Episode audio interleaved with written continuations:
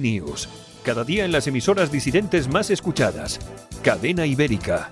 Radio Horta Guinardó en Barcelona. Canal 5 Radio en Cataluña y Radio Universal en Galicia. Buenos días. Aquí comienza Alt News. 60 minutos de radio en directo desde los estudios de Cadena Ibérica en el País Vasco. Información, entrevistas, tertulia, de todo un poco para comenzar el día con información y opinión distintas, alternativas, sin complejos. Santiago Fontenla y su equipo comienzan el día contigo. Allá vamos. Saludos, bienvenidos. Esto es Alt News. Emitimos desde los estudios de Cadena Ibérica aquí en el País Vasco.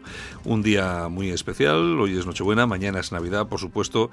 Eh, que sin lugar a dudas felicitar a todos nuestros oyentes, también a los oyentes de Radio Horta Guinardó, Canal 5 Radio, Radio Universal y por supuesto a todos los que nos escuchan a través de Cadena Ibérica y también a través de nuestros podcasts. Saludos de Javier Muñoz en la técnica, este que os habla Santiago Fontenla. Comenzamos, vamos con el news.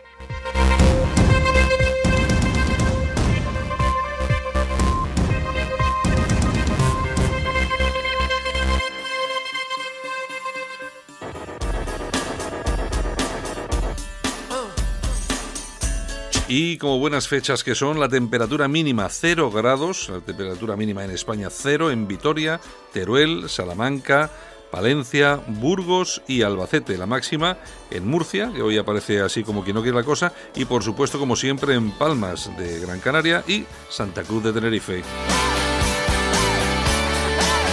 En Coruña la máxima 18, la mínima 11. En Barcelona la máxima 18, también la mínima 11. En Bilbao la máxima 18 y la mínima 7 graditos. Y en Madrid van a tener 14 grados de máxima y 2 grados de mínima.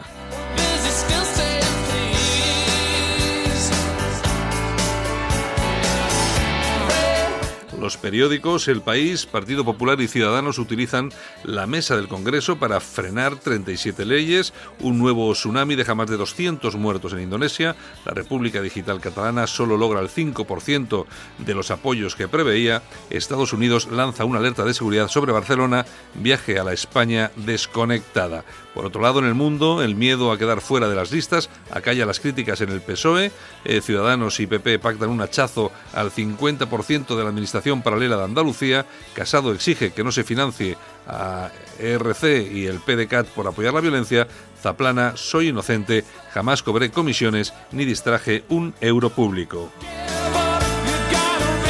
En la vanguardia, tensión independentista entre el dilema Sánchez o elecciones. Casado compara las protestas en Cataluña con ETA. Trump se queda sin vacaciones en Florida por el cierre de la administración. Un tsunami deja cientos de muertos en una zona turística de Indonesia. La portada de ABC, contradicciones y peleas aceleran el declive de Podemos. La izquierda populista se desinfla por las crisis territoriales, la caída de estimación de voto y la mínima participación en sus primarias.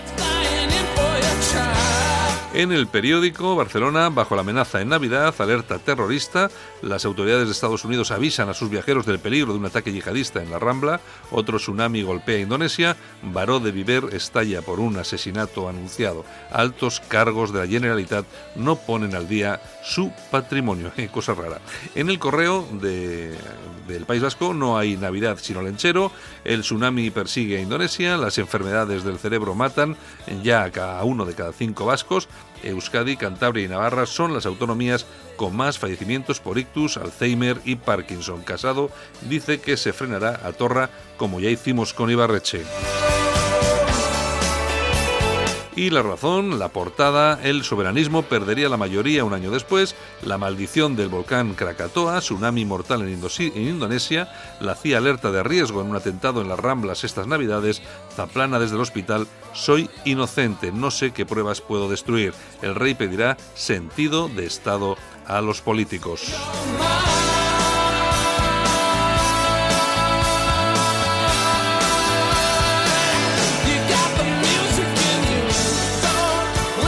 Pues hoy tenemos un programa interesante, como cada día, 75 minutos de radio.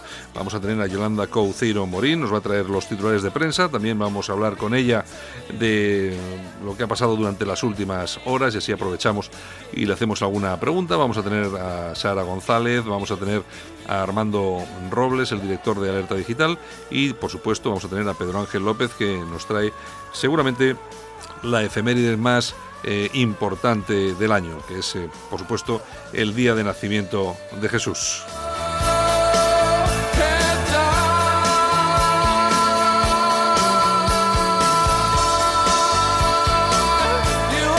Y nosotros, por supuesto, que comenzamos. Lo dicho, no sé si, no me acuerdo si lo he dicho, pero que al saludo súper cordiales de Javier Muñoz y de este que os habla Santiago Fonten. Es que ya te digo, con tanto papel aquí, con tanta liada, pues a uno se le pasan las cosas. Bueno, en fin, vamos a ir con ello. Comenzamos. Muy buenos días.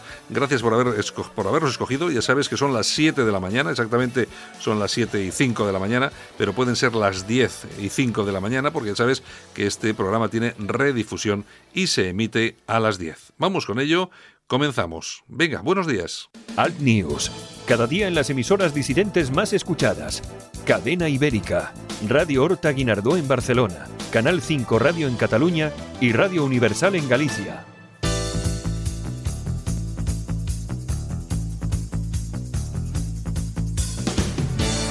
Ahora en Alt News, revista de prensa. Los titulares de los medios alternativos en Internet con Yolanda Couceiro Morín. Buenos días, eh, Yolanda, bienvenida. Navidad, Navidad, hoy es Nochebuena y mañana Navidad. Buenos días. Pues ya, sabes, cómo son, ya han llegado las fechas. Nos andamos quejando todo el mundo. Oye, pasa el tiempo, cuando nos demos cuenta ya estamos en Navidad. No, no, ya estamos en Navidad. Exacto, exacto. Ay, bueno, estoy tomando un cafecito. Eh, buenos días a todos. Así que bueno, toca, toca felicitar las eh, Navidades y la Nochebuena y todas esas eh, cosas que se dicen. Pero yo siempre digo lo mismo, yo solo felicito a la gente de bien y que se lo merece. A los que no saludo nunca, pues ¿para qué, le ¿para qué voy a ser hipócrita? pues no. Es como esto que te encuentras con el vecino que no te ha saludado nunca y de repente el día de Navidad dice, hola, feliz Navidad. Nada, yo solo felicito de corazón a la gente buena y que se lo merece. Bueno, oye, vaya movida con la entrevistita, ¿eh? Bueno, la que se ha organizado. Tengo a todo el rojerío Podemita y Borroca pues aquí a Yolanda, dando leña. Aquí a Yolanda, a Yolanda Cobucero Molino se le ha ocurrido otra cosa que, que meterse en el PP. Y entonces le, le entrevista al mundo.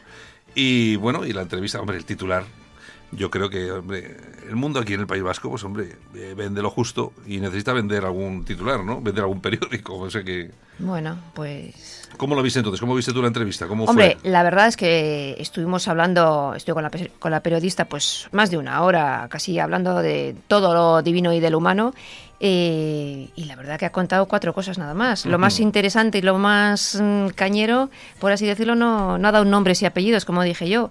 Porque, claro, me preguntaba, ¿quién es eh, uno de los responsables de que el Partido Popular esté como está? Pues evidentemente, Antón Damborenea. Ese es uno de los responsables gordos. Mm, hemos hablado de los concejales. Pues hay concejales que trabajan y otros que van de Sarao en Sarao, como Eguiluz. Pues oye, tampoco lo ha dicho. Y es verdad, y hay que hablar clarito y hay que decir las cosas como tienen que ser. Esos son amigos tuyos, seguro. Pues sí, seguro. Bueno, hay una cosa, hay una cosa que me contabas antes, que si le dijiste cuando te cuando te dijo el tema, oye, no sé qué, quizás es un poco radical y tú le dijiste, no, mira, radical es Otegui. Claro. Y cuando y cuando le entrevistáis, no le preguntáis a ver eh, qué tal, ¿no? Claro, es que eh, la facha Yolanda radical, facha y Otegui etarra, hombre de paz cuando le entrevistas no le preguntas a ver por qué es etarra, por qué ha sido etarra. Y a los de Bildu. Y a, los de Bildu y a todos esos. Y, a, mí, facha radical. Y los, de Podemos no son radicales? Nada, nada. Solo soy yo. Parece que en el mundo mundial solo hay una radical y se llama Yolanda Couciro Morín. Señores, ¿qué le vamos a hacer? Soy así y no voy a cambiar a estas alturas de la vida. Bueno, no, además me, me, parece bien, pero es que además, eh, no sé, eh, vamos a ver, eh, yo creo que al final esto es, es, una cosa que es evidente, que es un poco el, el miedo a que bueno, llegue gente como, como tú, con un mensaje que, que por cierto, eh, tanto se habla, llegas a internet y no sé qué, oye, es que está, eh, yo veía a estos de Silent es que la líder de la líder de la falange. Sí, sí, sí, sí. ¿Tú has sido alguna vez? Yo eh? nunca, y siempre lo he dicho, yo nunca he sido militante de la falange, y si lo hubiera sido, lo diría con total normalidad, pero es que no lo he sido. Así de simple. es decir, no te hubiera avergonzado. A mí para nada. O sea, yo de las cosas que hago no me avergüenzo porque no hago nada ilegal. Y no tengo nada de lo que arrepentirme. Es que, claro, luego, es que yo, a mí me, me, encanta el tema este de los de los servicios secretos que te investigaron. Y bueno, bueno. La gente no tiene otra cosa que eh, inventarse. Cuéntanos cómo ha sido ese tema. Pues sí, también que me investigaban los servicios secretos por ciertas cosas y tal, porque estaba en la falange. Tú fíjate que era tesorera. O sea, unas cosas, fíjate que he tenido que poner un anuncio anuncio en Google que pago religiosamente todos los meses, pues para decir que todo esto es mentira. O sea, pero vuelvo a insistir que si hubiese estado en la Falange, que es un partido legal, pues tampoco me habría importado. Lo mismo que estoy ahora en el Partido Popular. O sea, es que no lo, entiendo. Esta obsesión que tiene la gente. A mí lo que me llama profundamente la, la, atención es que esta gente está obsesionada contigo. Totalmente. Y está obsesionada con algunas cosas que yo creo que tienen mucho que ver con su incapacidad sexual, porque si no, no me lo, no me lo explico, ¿no? En todo caso, el, el cuando hablamos del tema de la falange y tal, eh, vamos a ver, eh, a mí lo que me extraña es que siempre que te hacen una entrevista aparece tu marido ahí. Aparece, y que conste que no hablamos para nada de ello en la entrevista, o sea, para nada. Y resulta que ya tienen que meter la pullita esa que bueno, que me da lo mismo. Mi marido es un tipo honradísimo y estoy súper orgullosa. Muchas gracias. Pero vamos, otras igual no tienen que decir lo mismo. Muchas gracias. De todas formas, también tengo que decir que del Partido Popular muchos cargos públicos a nivel nacional pues eh, me han mandado felicitaciones y que están súper orgullosos de la, de la entrevista y súper orgullosos de que esté en el Partido Popular. También tengo que decirlo. Claro, es que aquí hay una cosa que está muy clara. Vamos a ver, que yo sepa, tú no has pasado nunca por un juzgado. Nunca. Nunca te han. Bueno, sí. Bueno, has, puesto querellas a los etarras, claro, eso sí. Has pasado por un juzgado para poner querellas contra los tíos que te han insultado, que te han intentado agredir. Que me han cerrado los negocios y me han destrozado. que por cierto, ya tenemos que decir que ya hay varios tweets circulando por ahí entre los entornos eh, Con datos sobre mi local. Eso, Con datos sobre tu negocio, que me imagino que si todo sigue así, pues lógicamente. Esto es como todo. Unos mm, ponen la diana, siempre hay. Sí, lo que pasa es que, claro, yo. Tampoco es que te conozcan mucho, ¿no? Porque creo que eso, eso a ti pararte no... ¿Que me van a parar? no, pues si tengo que cerrar el negocio porque la gente no acude al local porque tienen miedo a que les llamen mm. fachas, pues lo siento, no pasará como en el resto de España, como en Cataluña, que le llaman facha al dueño de un local y la gente acude allí en masa para apoyar a esa persona. Aquí no sé si va a pasar lo mismo. No, no creo. No bueno, creo. El, bueno, y que estamos en plan, ya, ya que estamos, hablamos más de más cosas, de, hablamos de más cosillas, porque esto es... Hoy se aprovecha. Es interesante, ¿no? Yo es interesante porque, hombre, yo como me conozco el tema de, primera mano, pero es que es, es, eh, es increíble. Bueno, vamos a ver cuando te llaman para hacer una entrevista, eh, lógicamente no sabes ni cómo ni por qué, porque no habíais hecho público absolutamente que tú estabas en el PP. Nada, nada, nada. Lo sabían cuatro amigos. Y de repente me llaman a Periodista del Mundo para decirme que me quiere entrevistar. ¿Y a ti qué te parece? ¿Cómo crees que se llega a ese, a ese, hombre, proceso? Hombre, pues yo creo que hay gente, y siento decirlo, en el Partido Popular Vasco a los que, bueno, no les caigo bien, ni ellos me caen bien a mí, y que evidentemente han llevado al partido donde está que no les interesa para nada que yo esté ahí y tampoco les interesa para nada que esté Raquel Rodríguez ahí. Raquel González, perdón. Ni el, ni, el, ni el partido creo que les interese mucho, entonces, Tampoco, tampoco. es que alguna vez, eh, hablando con gente del partido, les he dicho, es que en el Partido Popular Vasco hay gente que le interesa destruir el país, el partido, porque es que no entiendo lo que están haciendo. O sea, lo están llevando a unos límites increíbles y en las próximas elecciones, vuelvo a insistir, eh, no es por tirarme flores, pero el partido necesita gente como yo, porque hay muchos votantes como yo que se fueron del partido, que dejaron de votar, porque esta gente que ha hecho tanto daño al Partido Popular y que va a ser muy difícil, pero que mm. muy difícil, que vuelvan al partido, pues oye, ahí están y quieren volver. Mm, oye, ¿y qué te parece eso de que te, haya tratado en la entrevista como eh, que te ha puesto una especie como de muro, ¿no? De contención a Vox o algo así. Pues yo, vamos a ver, yo tengo que decir una cosa y es cierto. Eh, en público, yo por lo menos en público, jamás te he oído hablar mal de Vox. Para nada. Yo siempre he defendido que, y lo dice en la entrevista, que Vox eh, es un buen proyecto mal liderado. O sea, yo apoyo mm, casi todas eh, las premisas que tiene Vox. Bueno, que son prácticamente las, mismas que... o sea, más o menos. Y lo que no voy a hacer nunca es estar en Vox si está Santiago Abascal, porque no me fío de él, porque le conozco hace 20 años. Así de simple. Lo mismo que no me he afiliado nunca al Partido Popular Vasco porque estaba Antón Damborenea, entre otros. Bueno, el, el, tema es, eh, o sea, entonces, vamos a ver, eh, porque claro, aquí de lo que el titular es lo que dice, ¿no? El fichaje de radical para tapar al... Es un poco exagerado. Eh, sí, ¿no? Es un poco exagerado, vamos. ¿Que yo voy a ir en las listas del Partido Popular Vasco? Pues sí. ¿Dónde voy a ir? No lo sé. Mm, Claro, aunque lo puede- supiera, eh, todavía no lo voy a decir porque Claro, no se han pero- hecho públicas. Claro, pero vamos a ver, es que yo, eh, sí, es que aunque si te meten el número 7 de un pueblo de no sé dónde, pues te han metido ahí, ¿no? ¿Eso funciona así o Eso, cómo? eso funciona así. Bueno, te preguntan, ¿quieres salir? ¿No quieres salir? ¿Quieres ir eh, simplemente bueno, para figurar? pero a ti no bueno, te- a, a mí ti- lo que Raquel, si Raquel considera que tengo que estar en un puesto o en otro, pues ahí Es estaré. decir, pero a ti no te han dicho nada. ¿Vas a estar, no vas a estar, vas a dejar de estar? Claro, yo O se sea, te han dejé- dicho vas a estar, pero no te han dicho en qué. Exactamente. Que es lo que la dije a la periodista. Ujú, Sí, También, bueno, sí, ¿eh? sí, O sea, lo que pasa es que, bueno, luego Bueno, oye, igual te meten en el número 3 por Apata Monasterio y se piensan que desde ahí vas a hacer frente a Vox. Pues, pues, oye, igual te lleva sorpresas y en Apata Monasterio también hay gente de, de Vox. nunca se sabe, nunca se sabe. bueno, bueno, el tema, el tema es, el tema es, bueno, eh, vamos, ya. Lo vale. que, es- lo que está claro es que el Partido Popular Vasco necesita ponerse las pilas. Y mucho.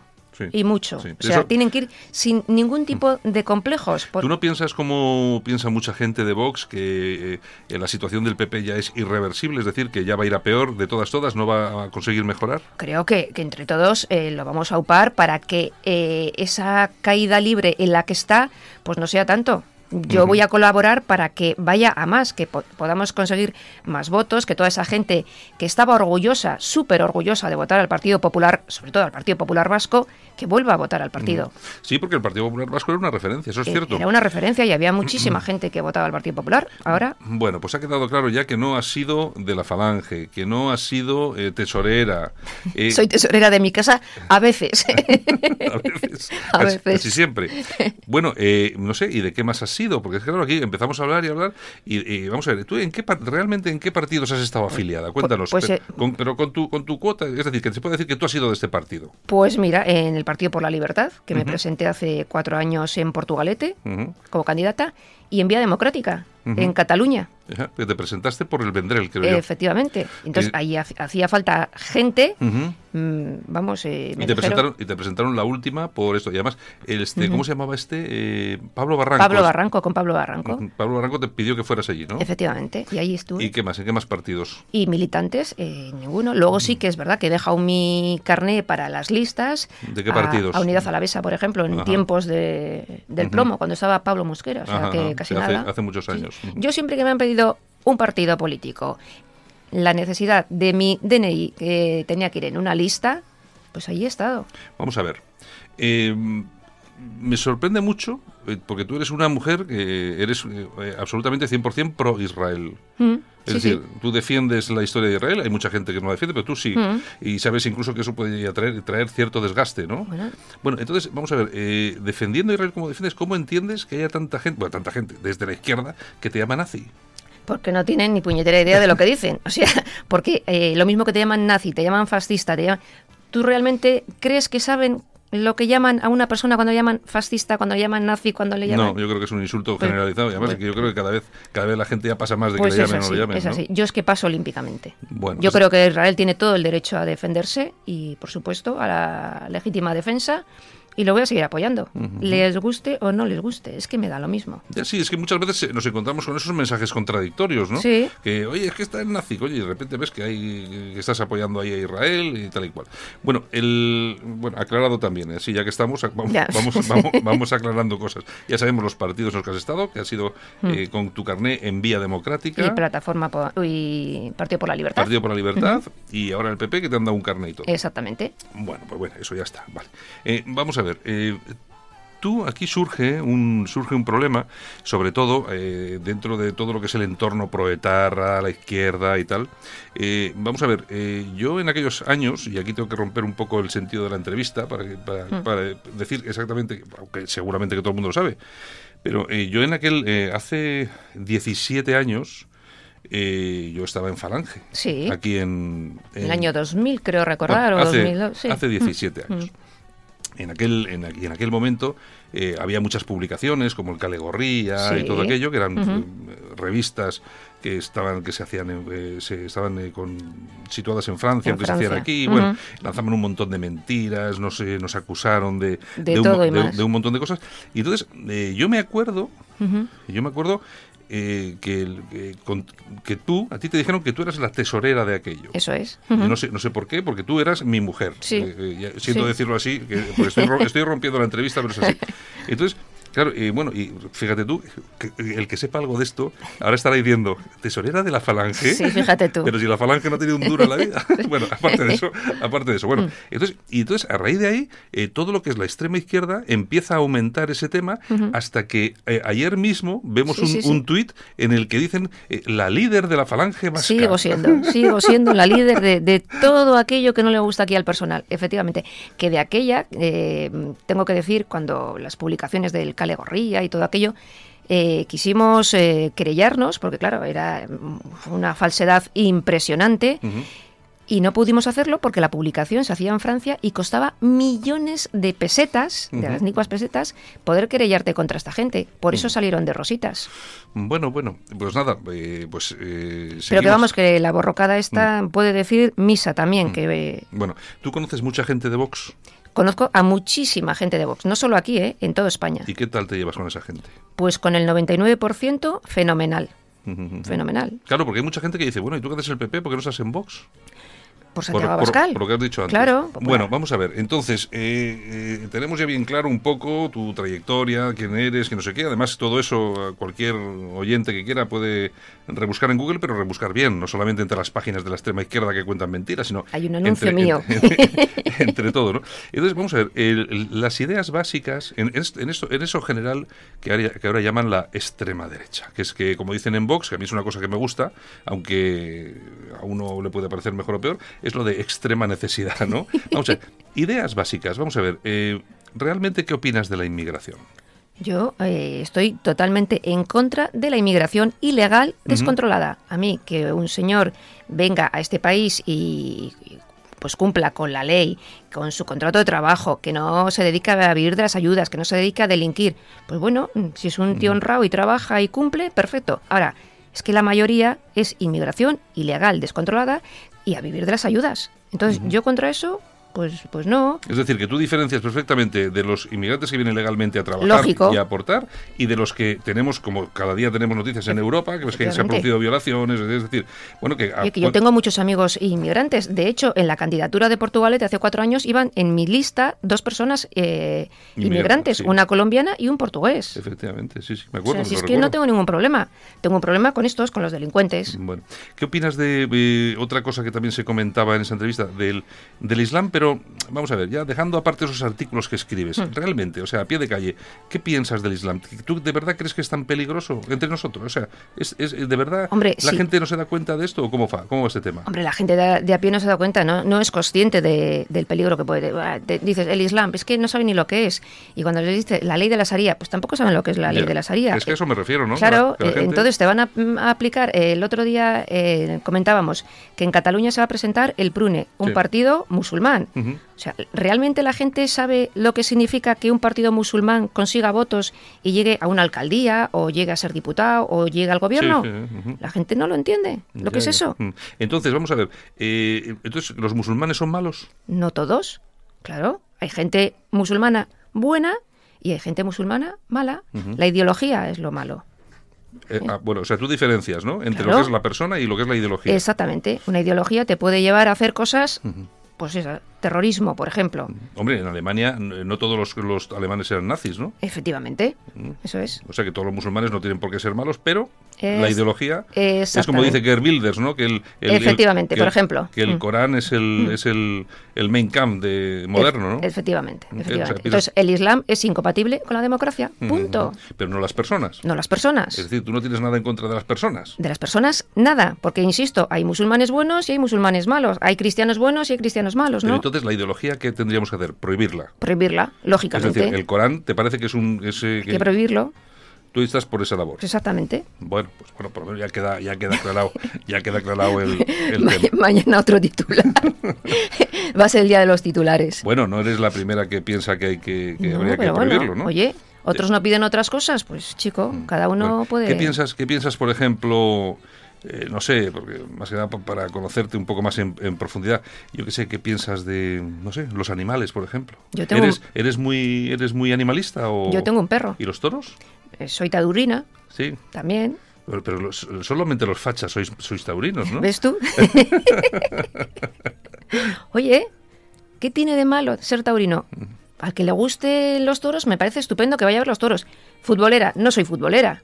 No me gusta ir al fútbol. Por lo tanto, ¿qué, qué voy a decir? ¿Que todos los eh, que juegan al fútbol y los que van a ver el fútbol son malos? Pues no. ¿Y la caza? Mm, Pues no la practico, pero mm, tampoco me parece Pues, malo. se- O sea, se- tengo se- amigos que van a cazar. O sea, si es que... y no les has dejado de hablar. y ni ellos a mí. para nada, para nada. Bueno, Hay bueno. que ser tolerante, Mm. sin más. Entonces, pues, yo eh, lo que me pregunto es lo siguiente, vamos a ver, eres una persona que no llama, nadie, eh, nadie jamás eh, va a encontrar nunca una llamada tuya a nada violento, eh, nada, a nada, no sé, a nada extraño, eh, pero al final eh, queda la idea esa, sobre todo en ciertos círculos, que eres una radical, que es lo que ponía... Entonces, Claro. ¿en qué, se- en qué es decir, ¿en qué se basa hoy Mm. ser radical? Es que no lo entiendo, yo tampoco. Porque a mí que me llamen radical, es que cuando me dicen, es que eres una radica- radical, siempre digo, defíneme radical. Es que no lo entiendo. Radical, eh, los de Podemos, cuando se ponen a hacer scratches, los de los dazos amarillos en Cataluña que están cortando carreteras, eh, autobuses, los CDRs y todo eso, esos son los radicales. Kim Torra es un radical. Aquí también, aquí también los tenemos. Exactamente, los borrocas nuestros, la Cale Borroca, ¿m? Y Otegui. Yotegui, el hombre de paz, por Claro, ejemplo. Mm. Es que llama mucho la atención, ¿no? Que te llamen a ti radical y a Otegui hombre de paz, ¿no? Después de haber secuestrado gente. Pero eso. es que no es que le llamen hombre de paz, es que le ponen alfombra roja allí por donde pasa. Y le dan la manita y le tratan muy bien, le invitan a café. Y está Ya. todo el día dando lecciones en las redes sociales y en la prensa. Y ha un- sido, Tenemos un país, insisto, un etarra. tenemos un país extraño, ¿eh? Y más que va a ser. Y más, vamos a peor. Yo creo que vamos a peor, yo creo que vamos a peor. Porque la sociedad que tenemos mm, deja mucho que desear. Ya he visto por ahí algún tuit que ponía, que hemos comentado antes, ¿no? Que había, ya había algún tuit que ponía en dónde estaba tu negocio, por Sí. si acaso quería ir alguien a Dando visitarte. datos. eh, dando datos y tal, lógicamente. ¿Vas a denunciar eso? Pues sí, hay que denunciarlo, se denuncia, pero vamos, mm, vamos a perder el tiempo. ¿Qué te iba a comentar? Eh, no sé qué más eh, preguntarte. ¿Alguna cosa tienes que decir? Pues yo, yo creo que está todo dicho, básicamente. El que quiera saber ya sabe dónde estoy. O sea, estoy dispuesta a, a hablar con cualquiera. Si es que lo de radical, radical. Antes me llamaban ul- ultrilla. Ultrilla. Había un, que- borroquilla por ahí. Lo que pasa que sí es cierto que no me sea que esta gente tenga manía después de todo lo que hiciste con España y Libertad. Hombre, ¿Cuántas querellas, cuántas denuncias pusiste? Muchísimas. ¿Cuántos, cuántos actos de, de los proetarras eh, hiciste que se anulasen aquí en el País Vasco? muchísimos. Pero tú date cuenta, eran los años del plomo y éramos muy poquitos, bueno, poquitos, 100 personas o 150 todas las semanas en la Plaza Moyúa de Bilbao con banderas de España cuando ETA pegaba tiros y ponía bombas, pues era complicado. Y poníamos querellas, fíjate, en la fiscalía de aquí de, de Bilbao, el chico de la fiscalía ya me conocía, iba todas las semanas. A ver, hoy a quién Oye, denuncias. oye, hay una cosa que, que dices en la entrevista que me llama también la atención. Dices que en el PP hubo un momento en el que en algún acto se quitaban las banderas de, de España. ¿Qué año era ese? Pues mm, yo calculo año a año, pues cuando Rajoy se presentaba a las primeras elecciones Mm. y las perdió, por ahí, por ahí. Me, ima- me imagino que cuando viste tú aquello dirías algo, ¿no? Hombre, eh, le- yo por ejemplo tengo que contar la anécdota, es que si no, no... no- cuenta, no cuéntala, cuéntala, cuéntala. Eh, había un teatro en Bilbao, eh, el Teatro Ayala, que ya no existe, y entonces venía Rajoy a dar un mitin Sí. en, esa- en esos años, en esas elecciones que perdió. Y entonces, pues bueno, eh, lo típico es un mitin público y yo iba con, pues, con un grupo de amigos Sí. y llevé mi bandera de España. Y entonces, claro, me vino Pero la normal, ¿no? La bandera de España tú- normal. ¿Porque tú alguna vez has sacado una bandera del pollo? No, nunca. Yo siempre he llevado mi bandera normal. O sea, a- Es que hay con el escudo o sin Es escudo. que hay una foto por ahí que dicen que eres tú, que yo creo que no eres, eh, que parece que una bandera con el pollo. Bueno, bueno, sigue, sigue, que no te quiero interrumpir. Venga. Bueno, pues en ese acto, en ese teatro, eh, sacó la bandera de España, lógicamente, y me vino pues uno de estos que tanto me, me odian, el PP, Mm. que eh, Yolanda quita esa bandera y tal, que no se pueden poner banderas, tal. Digo, ¿cómo que no? No, no, no, no saques la bandera y tal. Bueno, tuvimos ahí un riff y rafe estupendo y, y al final pues eh, le dije, tienes dos opciones. o sacarme a rastras por aquí por el teatro con mi bandera de España o callarte y dejarme en paz porque no voy a guardar la bandera de España. Y te la quedaste. Y des- me la quedé y la saqué y desde entonces pues tengo... Me imagino que- tuve, tuve enemigos en el partido. Me ¿eh? imagino que recibirías ayudas de, no sé, gente del PP, de gente del PP muy conocida. Mm. ¿Sabes a quién me refiero, no? Antonio Basagoiti. No, bueno, yo me refería a, a, A San- Bascal. a Santiago Bascal, ¿no? sí, el primero, el primero. Porque et- este hombre era, era diputado del PP en aquel entonces. En aquel entonces era diputado del PP.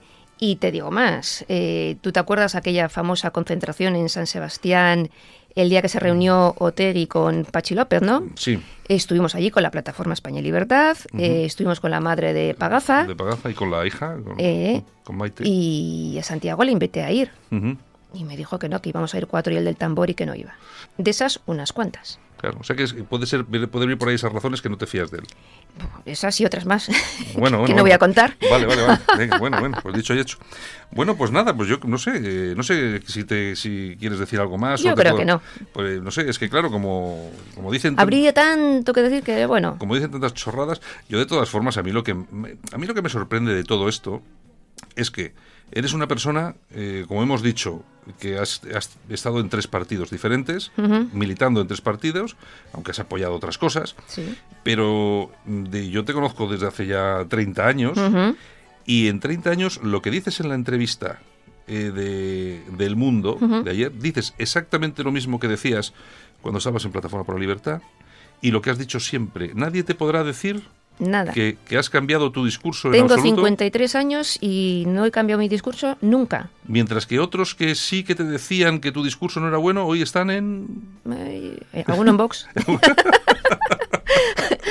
Alguno que era, alguno que era muy pardo, ¿no? Yo siempre, ya Sí, sabes que a mí, sí, a mí me gusta, a mí me gusta mucho eso de camisa parda Mm. a camisa bardají. Pero bueno, eh, no sé, a mí de todo modo, yo ya sabes que a mí me cae bien Vox y no, ahí no. No, no, perdona, pero es que te lo he dicho antes, a mí también. O sea, es un proyecto que, que no me desagrada, al contrario, que hay gente estupenda, que me llevo mm, pues con el 99% fenomenal, pero bueno, eh, su líder no me gusta. Fin. Vale, vale, pues dicho y hecho. Bueno, Yolanda, pues oye, si te parece, pero si te parece, se parece, hacemos los titulares rapidito porque nos hemos tirado aquí me- media hora. Y luego- bueno, bueno, bueno, ahora luego- deprisa y corriendo. Vale, vale. Venga, vamos con ello, rápidamente. Venga.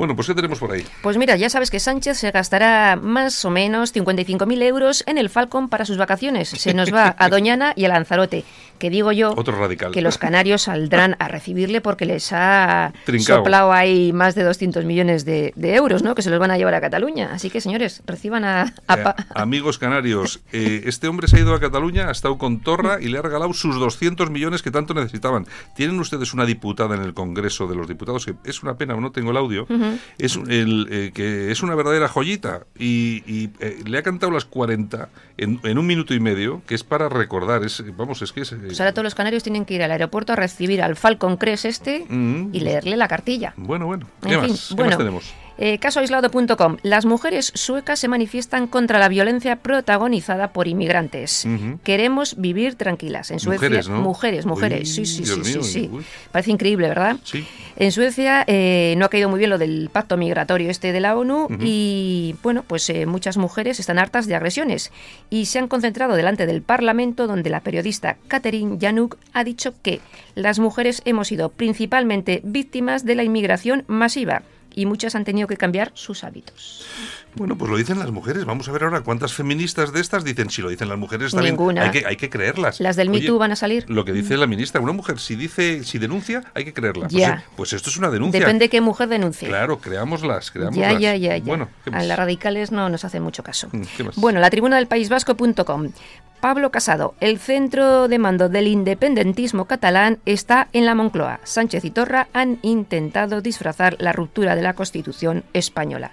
Este gobierno ha dedicado, se ha dedicado a permanecer en Moncloa a costa de España. Y ha estado en Vitoria ayer. Ha estado en Vitoria. Ha dicho una frase: Los chicos de la gasolina de Arzayus son los chicos de los lazos amarillos. Los mismos. por Los mismos. O por lo menos les han enseñado los mismos. Tiene toda la razón. ¿Qué más? Bueno, nos vamos a ramblalibre.com.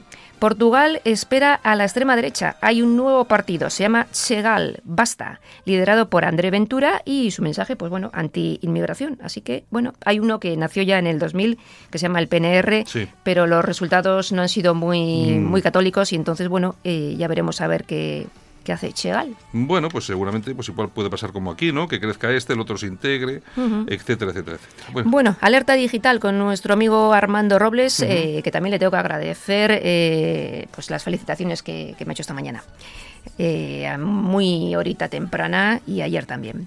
Bueno, es hora de suprimir los Mossos y que los CDR, una organización criminal, sean castigados. Estamos viendo cómo se intenta colapsar la segunda mayor ciudad de España. Miles de encapuchados se dedican a amenazar a la gente, cortar las carreteras y los aeropuertos. Muy bien, ¿qué más? Y en el diestro.es nos muestran el vídeo del tsunami de Indonesia. Ya sabes que esa ola que ha arrasado un local que estaba lleno de gente, eh, tocaba la banda y bueno, es impresionante. nos quedamos sin banda, ¿no? Nos quedamos sin banda y sin gente. 200 muertos y casi mil heridos. Bueno, bueno. bueno, pues nos vamos con las toñejas. A ver, ¿a quién le vamos a dar? A Ada Colau. Yo, pensaba que se, lo ibas, las ibas a dar a la periodista que te ha hecho la entrevista. Eh, había pensado, ¿eh? pero bueno, mejor a esta porque ya sabes que... No me podrán negar nadie que yo me lo paso en grande. se lo pasábamos de cine. Eh, Estados Unidos ha avisado de un posible atentado yihadista en las Ramblas de Barcelona y Ada Colau pues, no ha dicho ni mu todavía. Otra vez, ¿no? Otra vez está en ello, ¿no? Sí, sí, sí. sí. Ha avisado a sus eh, ciudadanos que tengan cuidado. Pues, en fin. Estas Navidades. Bueno, y además Estado Islámico que ha llamado a atentar en cotillones de, Navidad y de Nochevieja. Cuidadito, ¿eh? Welcome refugees. Todos los eh, todos los eh, yo no sé, no quiero ser tampoco eh, aquí trágico y tal, pero, de todas formas los cotillones de Navidad tienen que empezar a pensar que hace falta poner seguridad en las entradas. Hay que revisar a la gente que entra, etcétera, etcétera, etcétera, porque es muy fácil en los cotillones con todo el descontrol que hay que se te cuela ahí un par de tipos de pues estos y causen una masacre como en el, Bataclan. Así que hay que estar perfecto. Y sobre todo es que en los cotillones de Nochevieja y tal, mm. las empresas que los organizan ganan dinero. O sea, eso es cierto porque lo hemos visto y, lo sabemos. Pues bueno, gasten un poco de eso en seguridad. Pongan un par de, de, mm. seguramente de vigilantes armados, yo que sé, no sé, alguna, alguna cosa. Venga, ¿qué más? Bueno, pues aplausos para Serrat. ¿A, quién? ¿A, Serrat. ¿Qué me sí, sí, sí, sí. ¿De verdad? ¿De verdad? Sí, porque estaba en un concierto y pues uno del público le gritó que cantara en catalán. Entonces eh, corta la música y le dice, eh, señor, eh, creo que está despistado. Esta canción y este concierto, Mediterráneo, se grabó en el año 1971 en castellano. Y punto. Prosigamos. es una cosa. Lo de este país. Lo de este país no tiene nombre. ¿Qué, república ni qué cojones? Exactamente. lo, que, lo, que, le decía hermoso al tonto este. Claro, bobo, ¿crees bobo? Ay, señor. Bueno, pues nada, pues terminamos por hoy. Eh, feliz noche buena y bueno, después de Navidad volvemos. Muy bien. Venga, Besos. Gracias, hasta luego. Solo para los valientes que quieren un medio de comunicación alejado de lo políticamente correcto y de la realidad cocinada por los grandes medios de comunicación. Alt News. Somos diferentes. Somos alternativos. Con Santiago Fontenla. En Alt News, La Ratonera, un espacio de análisis de la actualidad con Armando Robles y Santiago Fontenla.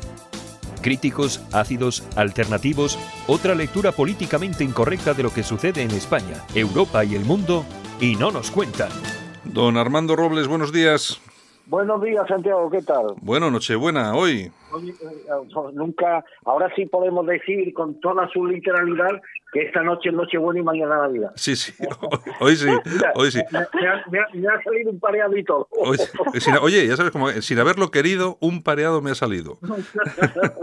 oye, por cierto, por cierto, he visto unas fotografías de, de Málaga eh, me acordé de ti, eh, lo he visto, eh, por lo menos no sé si serían las calles centrales de Málaga, muy iluminadas y muy, muy bien. Sí, pero oye, de eso quería hablar. Mira, Santiago, la calle Lario es la calle emblemática de Málaga, sería la Gran Vía de Madrid. Sí, sí, sí. Está preciosa, iluminada, pero es el único sitio de Málaga donde hay ambiente navideño. Es decir, que un vecino de San Andrés, de la Trinidad, donde yo vivo, de Carretera de Cali, si quiere imbuirse del espíritu navideño, tiene que irse a Calle Larios.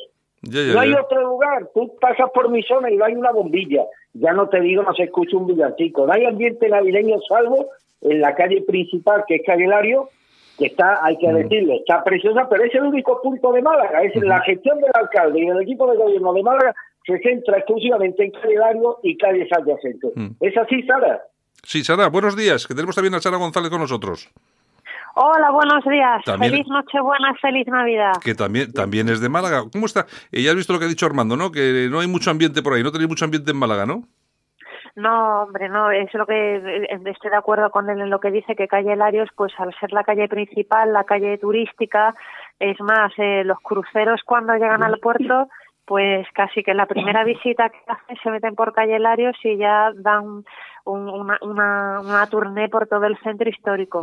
Eh, entonces sí que es verdad que los barrios pues están un poquito desangelados y sí que le haría falta un poquito más de ambiente navideño. Oye, tú fíjate cómo son las cosas que a la vez que se pierde el ambiente navideño también perdemos un poco la noción de lo que pasa realmente en este país. La cantidad de gente que pasa estas navidades en la calle necesitada, que no va a poder estar con su familia por falta de, de, medios. Eh, no, no, no existe esa conciencia o por por lo menos la gente que pasa, que no quiere acordarse de esto cuando de verdad estas fechas tenían que ser precisamente para eso, ¿no? Para ayudar al más necesitado. Precisamente de eso quería hablar yo, de los más de 40.000 eh, personas que hay en España sin hogar. Y bueno, eh, pues eh, hoy quería hablar de ello y hacer una mención especial, la cantidad de derroche también que hace el Gobierno de la Nación, inclusive trayendo inmigrantes ilegales que están en aguas territoriales de Marruecos, eh, que bueno, que sí, que hay que tener humanidad, pero yo entiendo que lo que hay que potenciar la industria en todos los países del Magreb y en África. ¿eh? y lo que hay que generar riqueza y dar, pues, eh, prestar y potenciar que todos esos sin hogar tengan acceso también a sus derechos humanos. ¿Me explico? Porque vemos las pateras a diario arribando aquí a las costas españolas, pero parece que no vemos por las decenas de miles de criaturas que están tirados en la calle y que más de la mitad de ellos son objeto también pues de, de palizas, de que inclusive les peguen fuego, ¿sabes? De, horroros, de, cosas, verdaderas atrocidades, ¿sabes? verdaderas burradas, ¿eh, Armando? Sí, a eso me eh, Oye, y celebro que Sara en un día como hoy, si no se recuerdan estas cosas un día como hoy, que rendimos tributo a aquel que vino a salvarlo y que nació en un pesebre, no nació en un barrio residencial de Palestina, sino nació en el sitio más humilde. Y hay unos datos, Sara y Santiago, que son absolutamente lacerantes y que nunca mejor que en un día de hoy para recordarlos. Por ejemplo, el 26,6% de la población española, es decir, casi 12 millones y medio de personas, está en riesgo de pobreza o exclusión social. Desde el año 2008 el número de personas en riesgo de pobreza se ha incrementado en unas 900.000 personas en nuestro país. Y ya hablemos de la población joven, entre 16 y 29 años, que tiene la tasa de pobreza y exclusión social más alta de Europa, con un 34,8%.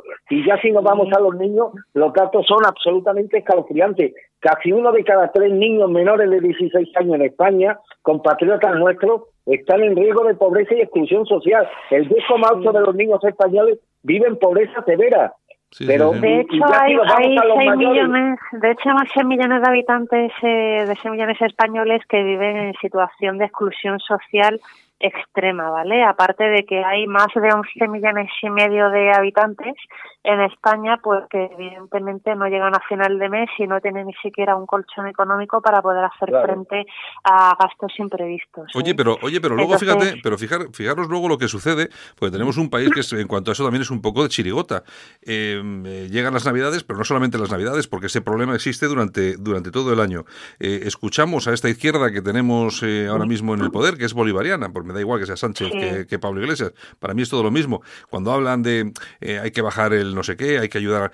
Eh, pero de realmente de estos datos tan salvajes que nosotros, eh, vamos a ver, puede sonar a chistes, pero nosotros somos uno de los, de los países más importantes del mundo. Es decir, no somos un país africano, eh, pobre desgraciado, que no tienen absolutamente nada. No, es que somos uno de los países más ricos del mundo y estamos así, con millones de personas en, vamos, en riesgo de pobreza extrema. A mí me parece una, una, una burrada, Armando. Sí, pero es que en el parque también inmobiliario hay, hay más de tres millones y medio de viviendas que están vacías, ¿sabes? Y gran parte de ellos no pertenece a particulares, pertenecen a SICA. Entonces sí que yo desde, bueno, como eh, presidente del Partido Democracia y Libertad Popular, sí que insto a Pedro Sánchez, presidente del gobierno no votado por los españoles, a que aumente, a que incremente de manera exponencial el parque de viviendas sociales y que todas estas personas sin hogar y que están en situación de pobreza extrema, que por favor que tengan acceso a una vivienda digna. Eh, aparte de, por supuesto, potenciar también pues el empleo Sí, bueno, claro, eso ya es un tema más complicado. Eh, Armando, Armando, ¿tenías alguna cosa? Es que bueno, hemos dicho de personas en pobreza extrema, pero hay un dato todavía más aterrador. El 14,1% de las personas que están trabajando en nuestro país, o sea, que están trabajando, se encuentran en riesgo de pobreza. Es decir, son personas, son trabajadores pobres, que cumplen la precariedad laboral y toda esta competencia indecente, infame, que está suponiendo la llegada masiva de inmigrantes que supone pues una tajada demasiado apetecible para este empresario voraz sin patria y sin alma. Sí, pero ojalá también, mira, eh, más de la mitad de los de, los sin hogar de la Comunidad de Madrid eh, son extranjeros. ¿Eh? Son de estos que llegan ilegales. Claro, lógico. Entonces, pues yo me gustaría ver Pedro Sánchez a ver por qué no se mete unos pocos años en la Moncloa con él. sí, sí, seguro. ¿Me explico? Sí, sí. Hay que predicar con el ejemplo. Sí, pero esto ya sabes que su, su línea ideológica es una y luego la realidad es otra muy, muy distinta. Pedro Sánchez lo que está es disparando con pólvora del rey, es decir, con el dinero de todos los ciudadanos españoles que estamos hasta arriba de impuestos, que estamos hartos de que nos saquen más de un cuarto o de un tercio de nuestra nómina, aparte de todo el IVA que pagamos, eh, eh, hasta en los productos de primera necesidad. Está claro, está claro. Bueno, pues no entiendo el, dato que ha dado y es cierto, Santiago. Según todos los indicadores, España se encuentra entre las 20 economías más potentes del mundo. Sin embargo, frente a esto tenemos que contrastar un dato igual de real. Es que la brecha de pobreza en España ha vuelto a elevarse al 32,4%. Sí. Es decir, casi tres de cada diez españoles viven en una situación de pobreza extrema o casi extrema. y, y, si me permites, Armando, yo diría que cuatro de cada diez. De hecho, mira, España es el segundo país de la Unión Europea el que, por desgracia, más ha aumentado la pobreza. sí, y la brecha, por supuesto, la brecha social que apuntabais antes. Sí, está claro, está claro. Bueno, pues nada, si os parece, despedimos, que estamos muy, también un poquito cortos de tiempo y despedimos a, a Sara. Bueno, Sara, eh, feliz. Quiero hacer también un recuerdo especial ah, y todo mi cariño y toda mi fuerza a todas las personas que están enfermas y aquellas que están también ingresadas en los hospitales. Feliz Navidad y bueno, eh, recordemos que el Niño Dios pues nació humildemente en un establo, en un pesebre, y eso es el ejemplo que tenemos que seguir todos los cristianos. Bueno, pues a ver si... Pues estas fiestas con recogimiento y sin gran ostentación. Bueno. Pues, pues Sara, toda la felicidad del mundo para ti y los tuyos. Muchísimas gracias. Igualmente felices fiestas, Armando. Un beso muy grande para todos. Bueno, Sara. Venga, Sara, un abrazo muy fuerte. Hablamos, amigos. Venga, hasta luego. Feliz lunes, adiós. Solo para los valientes que quieren un medio de comunicación alejado de lo políticamente correcto y de la realidad cocinada por los grandes medios de comunicación. Alt News. Somos diferentes. Somos alternativos. Con Santiago Fontenla. Alt News. Cada día en las emisoras disidentes más escuchadas. Cadena Ibérica. Radio Horta Guinardó en Barcelona. Canal 5 Radio en Cataluña y Radio Universal en Galicia.